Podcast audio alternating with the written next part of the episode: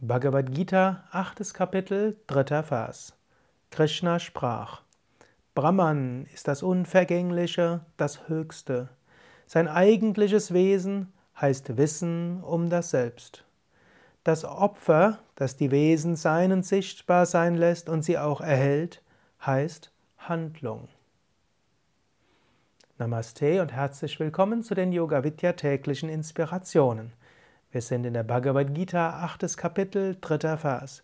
Krishna, der Lehrer, erklärt die Begriffe, nach denen Arjuna in den vorigen Versen gefragt hat. Was ist Brahman? Brahman ist das Unvergängliche, das Höchste, die höchste Wirklichkeit. Was ist Adhyatma, das höchste Selbst?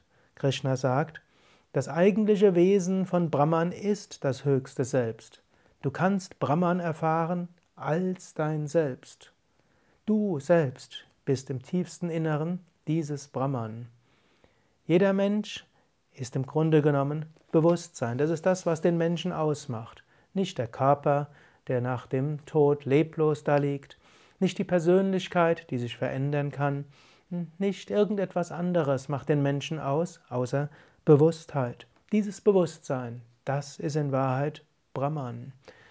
Deine Bewusstheit ist der göttliche Kern. Spüre das immer wieder. Sei dir bewusst, inmitten aller Veränderungen, in mir ist Brahman, das Bewusstsein. Vielleicht spürst du es jetzt, während ich spreche. Es ist wichtig, sich immer wieder bewusst zu machen, das, was mich wirklich ausmacht, ist Brahman. Und Brahman erkennst du, indem du dich selbst erkennst. Arjuna hat auch gefragt, was ist eine gute Opfergabe? Wie können wir letztlich Gott dienen? Und Krishna sagt hier, die tägliche Handlung ist die beste Opfergabe. Es ist zwar gut, auch in Ritualen wie zum Beispiel Puja, Homa, Arati, Yajna, Gott zu verehren, Gott Dinge darzugeben, in Gottesdiensten oder was auch immer du machen willst. Oder vielleicht hast du auch einen Altar und da ist es gut, ab und zu mal eine Blume draufzustellen. Vielleicht verneigst du dich vor dem Altar, vielleicht äh, sprichst du ein Gebet. Aber Krishna sagt klar, die beste Opfergabe ist das tägliche Leben. Tue das, was du tust, so, dass du es bewusst als Gabe an Gott darbringen kannst. Wenn du unethische Handlungen tust, dann kannst du sie vielleicht Gott nicht so gut darbringen.